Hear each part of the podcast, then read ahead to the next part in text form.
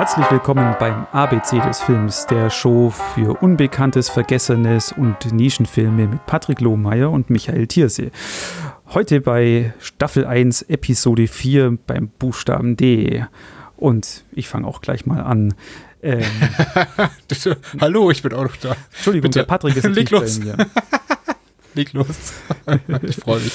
Genau, beim Buchstaben D. Ich habe heute mitgebracht einen Film, der es in seiner Zeit schwer hatte, weil er dummerweise vor einem der größten Blockbuster der Ende der 90er Jahre rausgekommen ist mhm. und auch noch im Science-Fiction-Genre war. Ich rede heute nicht über die Matrix, sondern über Dark City von Alex Proyas aus dem Jahre 97 beziehungsweise 98. 98, ja. Ja, hier im Lexikon des internationalen Films steht 97 und in der IMDb ah. steht 98. Und ich meine ja auch, mhm. dass 98. Das war 98. Ja, glaube ich schon auch. Ja, Dark City. Schwieriger Film eigentlich. Ich erzähle mal kurz, um was es geht, beziehungsweise was das Lexikon drüber schreibt. Eine futuristische Stadt, die in immerwährender Nacht gehüllt ist, wird von totenblassen, schwarz gekleideten Unterweltwesen beherrscht, die per Gedankenkraft in die Seele der Menschen eindringen und ihre Erinnerungen stehlen. Ein Fantasy-Mix aus Science-Fiction, Horror und Gangsterfilm mit starken Anklängen an den Film Noir. Zwar beeindruckt der Film durch die außergewöhnlichen Spezialeffekte sowie die sehr suggestive Musik, findet aber durch die eklektizistische Zusammenstückelung von Gedanken und Versatzstücken hinaus zu keiner eigenständigen Aussage ab 16. äh, ja, ich möchte ein bisschen widersprechen.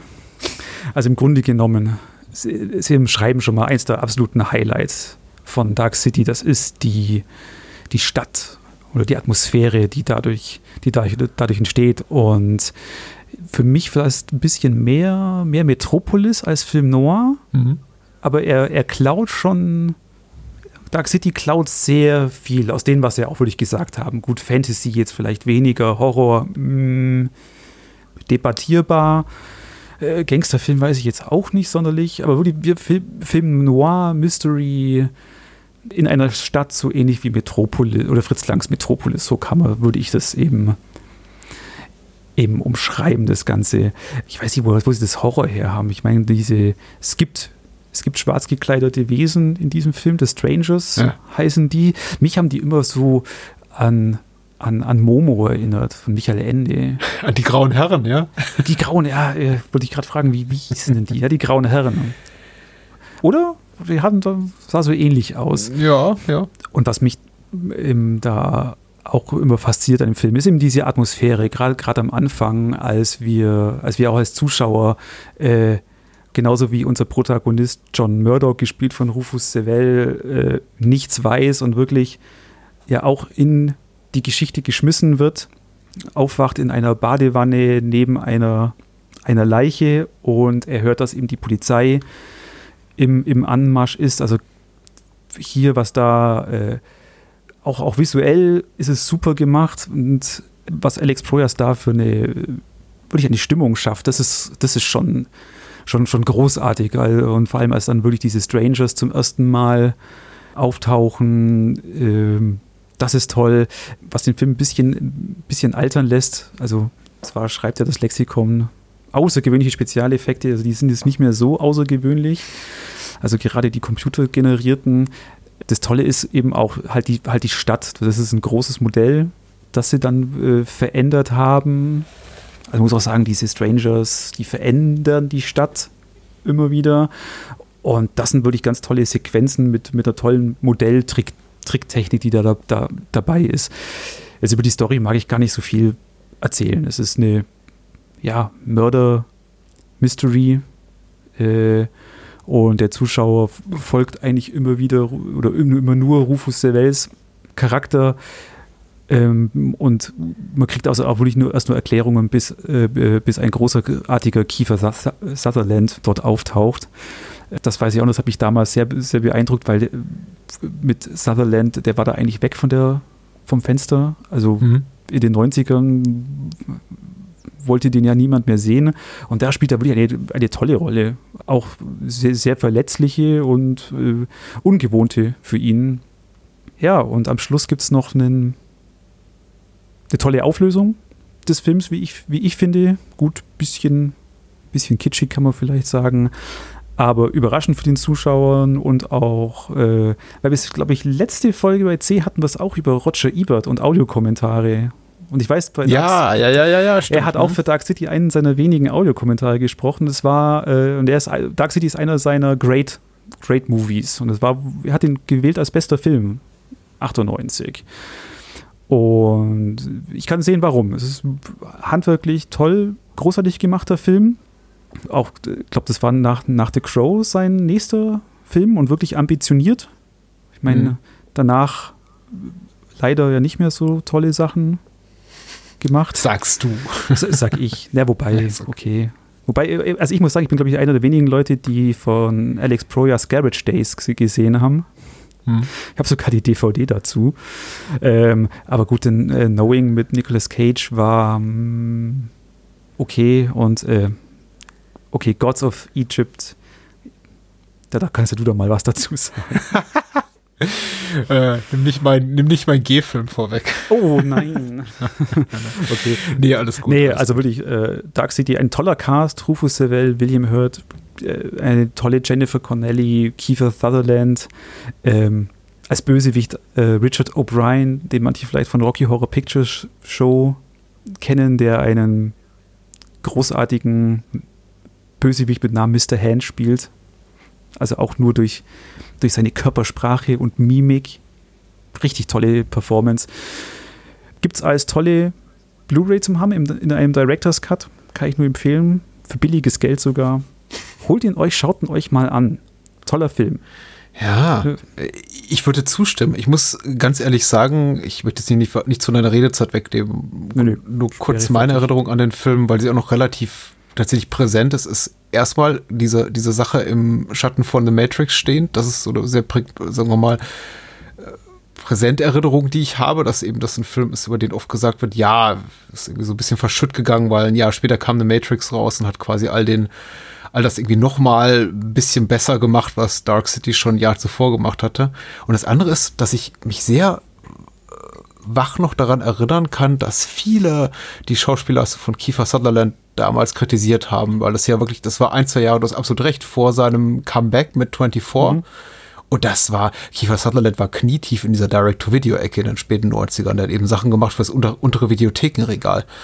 Ähm, da war nichts mehr mit Lost Boys und dergleichen. Ja. und äh, äh, es war ein unglaublich leichtes Ziel für Spott, auch kritikerseitig. Und ich finde eben auch seine Performance sehr gut. Überhaupt das ganze Schaffen von Alex Proyas, etwas, was ich damals weniger zu würdigen musste als heute. Denn der macht ja wirklich, ich mag nicht all seine Filme, aber er macht eben schon so sein eigenes Ding. Er hat eine eigene künstlerische Handschrift und das weiß ich sehr zu schätzen, inklusive Gods of Egypt, den ich total unter, unterschätzt finde. Aber äh, Schwamm drüber, Dark City ist ja viel besser, also ohne, ohne Zweifel. Ja, absolut, absolut. Äh, was hast du mitgebracht heute? Was habe ich mitgebracht? D, D, D. Lange überlegt. D bietet eine Menge schöne Filme und ich habe mir den Film gegriffen, von dem ich glaube, die wenigsten Menschen haben ihn so auf dem Schirm, obwohl er ein etablierter Klassiker ist und damit auch so ein bisschen Ähnlichkeit hat zu B, der auch preisgekrönt und sehr geschätzt ist, aber von dem ich glaube, er geht so ein bisschen verschütt. Und der Film, den ich mir ausgesucht habe, ist Detour. Detour von einem österreichischstämmigen Regisseur namens Edgar G. Ulmer oder Edgar Ulmer, dann in Hollywood natürlich eher bekannt unter Edgar G. Ulmer ein äh, Weggefährte von Friedrich Wilhelm Murnau, auch Weggefährte von Fritz Lang, hm. äh, mit dem er in Deutschland äh, künstlerisch zusammen tätig war, auch einer der vielen Co-Regisseure von Menschen am Sonntag, damit eigentlich auch bekannt geworden und dann eben später mit Murnau in die USA gegangen, um für Fox Sunrise zu machen. Sunrise ist ein Meisterwerk. Detour ist ein kleines Meisterwerk ein Film noir in der Blütezeit eben dieses Genres äh, entstanden, 1945. Sehr kurz, sehr knackig, 65 Minuten lang. Eben auch der Tatsache geschuldet, dass der Production Code, also der Haze Code, da ein bisschen mitreden wollte. Eben auch der Tatsache geschuldet, dass ja, Filmkopien teuer waren. Ein Film, der in einem sogenannten äh, Poverty Row Studio entstand, also eines der vielen kleinen Studios neben den großen, neben Fox, neben RKO, neben Warner, die eben hauptsächlich darauf äh, spezialisiert waren, viel, viel Filme, viel Filmmaterial rauszuhauen für ähm, Double Features und eben nicht viel Geld zu haben für große Sets oder große Stars. Äh, Stichwort große Stars, auch äh, die Tour ist jetzt nicht prominent besetzt mit äh, Tom Neal und Anne Savage, die beide jetzt keine riesen Hollywood-Karrieren hatten, aber eben doch sehr solide Filmkarrieren und sehr, sehr gute Darsteller sind tatsächlich. Cool. Und äh, worum geht's in Detour? Ich hoffe, das Lexikon des internationalen Films bietet uns ein bisschen Aufschluss. Wenn nicht, dann ergänze ich noch ein, zwei Worte.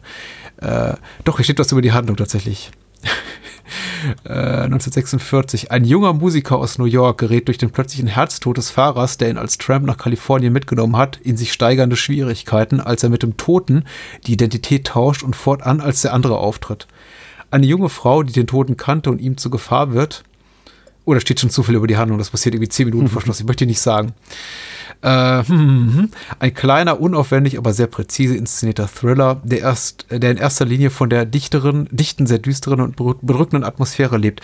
Das ist aber jetzt auch ein bisschen so exemplarisch, diese Einträge für ältere Filme im hier Lexikon des internationalen Films dafür, für die Tatsache, dass man eben früher wirklich auf Spoiler geschissen ja. hat. Überall in jeder Fernsehzeitung, in jeder äh, Kinozeitschrift stand die Handlung von vorne bis hinten drin. Und das ist eben auch hier der Fall. Also kann man gerne nachgoogeln, nachschlagen. Ähm, wer alles über den Film wissen will, soll das hier bitte lesen. Ich habe jetzt mal die, die besten, größten Überraschungen für mich behalten wie gesagt, es ist nicht viel Zeitaufwand. Ich glaube, der Film dürfte jedem gefallen. Dafür muss man jetzt kein besonderer Klassik, besonders irgendwie Klassiker-affin sein. Äh, der Film ist unglaublich temporeich. Er ist sehr, sehr hart, sehr schnell, sehr zackig. Er ist sehr modern in seiner äh, Erzählweise, wirklich so auf das Notwendigste reduziert. Also da ist wirklich so kein Gramm äh, Fett an den Knochen filmisch, auch drehbuchseitig. Ähm, er ist toll vertont von einem eher unbekannten Komponisten namens äh, Leo Ordodi. Äh, auch, wie gesagt, ein, ein äh, Angestellter dieses kleinen Studios, in dem das produziert wurde. Und äh, so düster, wie es eben der Production Code anno 1946 äh, erlaubte. Ich glaube, er ist von 45. Also das Lexikon, weiß ich nicht, glaube, liegt dir falsch. Bin ich äh, ganz sicher. Der, der Autor der Romanvorlage, aber eben auch des Drehbuchs ist Martin Goldsmith. Der hat auch noch tolle noirige Sachen gemacht in späteren Jahren, allem voran The Narrow Margin, der äh, ich glaube, in den 80ern nochmal verfilmt wurde mit Gene Hackman und Ann Archer. Das ist so die Version von dem Stoff, den, den die meisten kennen. Mhm. Auch ein ganz toller, äh, treibender Thriller. Und eben auch so eine klassische Noir-Prämisse hier zu finden. Also in Detour, einem, ein Unschuldiger, der in eine ausweglose äh, Situation gerät und dann an eine, an eine femme fatale gerät. Und ähm, alles, was nur schief gehen kann, also Stichwort Murphys Gesetz, geht dann auch einfach schief und das Ganze endet da wirklich, äh, am Ende steckt er wirklich so knietief in der SCH und weiß nicht mehr, wie er sich da rauskämpfen soll.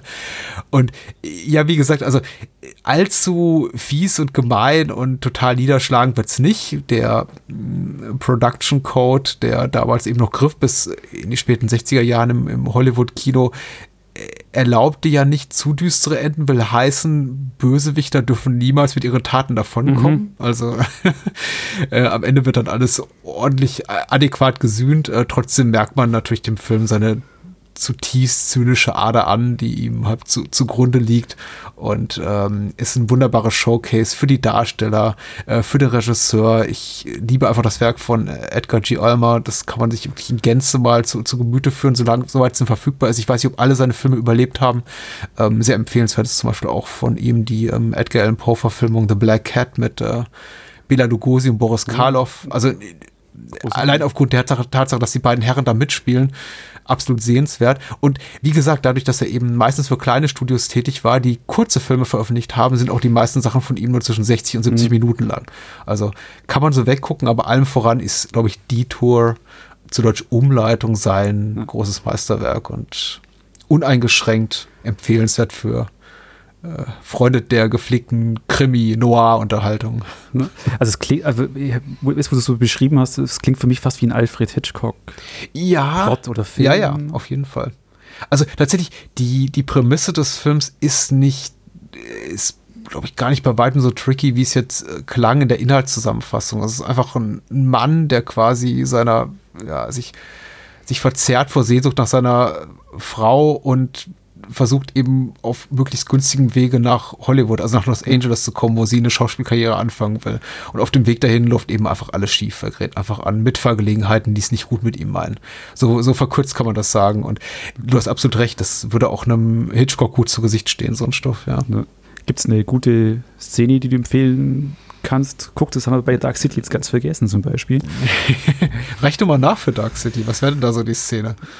Wenn du äh, sagst, das ist die eine Welt. Genau, der, der Anfang von Dark City und ja. die Häuser, wenn sie sich verändern bei Nacht, Unterschluss.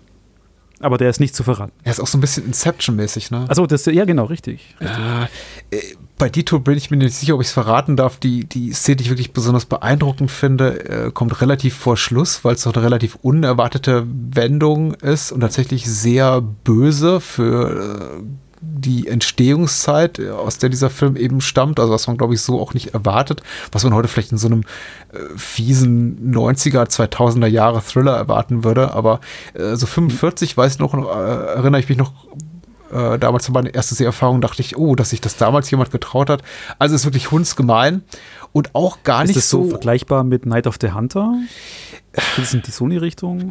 Du fragst dich immer nach möglichen Vergleichen. Also, es, ist, es ist so schwierig, weil Night of the Hunter ist tatsächlich ein, auch ein grandioses Meisterwerk und ich tue mich jetzt schwer damit zu sagen, dass Detour, dieser kleine Film, da heranreicht, aber äh, sagen wir mal, was die Tonalität, also inhaltlich überhaupt nicht, aber was die Tonalität betrifft, ist er nicht so weit weg davon. Ja, ja das, das, das, das ja. meinte ich. Das meinte Tatsächlich, genau. also ich glaube, wenn man auf die Art von cool. Film steht, also wirklich etwas abgründige Unterhaltung auch und nicht unbedingt Wert darauf legt, dass da wahnsinnig nette Menschen zu sehen sind, mit denen man sich gut identifizieren kann, ist die Tour sehr, sehr gut und es lohnt sich bis zum Schluss dran zu bleiben, denn der Film schlägt gegen Ende nochmal so zwei, drei wirklich ziemlich gemeine erzählerische Haken, die, äh, die lohnenswert sind, die ohne großes Vorwissen zu erfahren. Cool, ja. sehr interessant. Ja, dann würde ich sagen, das war es für den Buchstaben D. Ich kann aber nur auch sagen, bei mir als Ausblick auf den Buchstaben E, liebe Hörer, es wird bad shit crazy. Und damit eine gute Nacht. Freue mich. Bye, bye.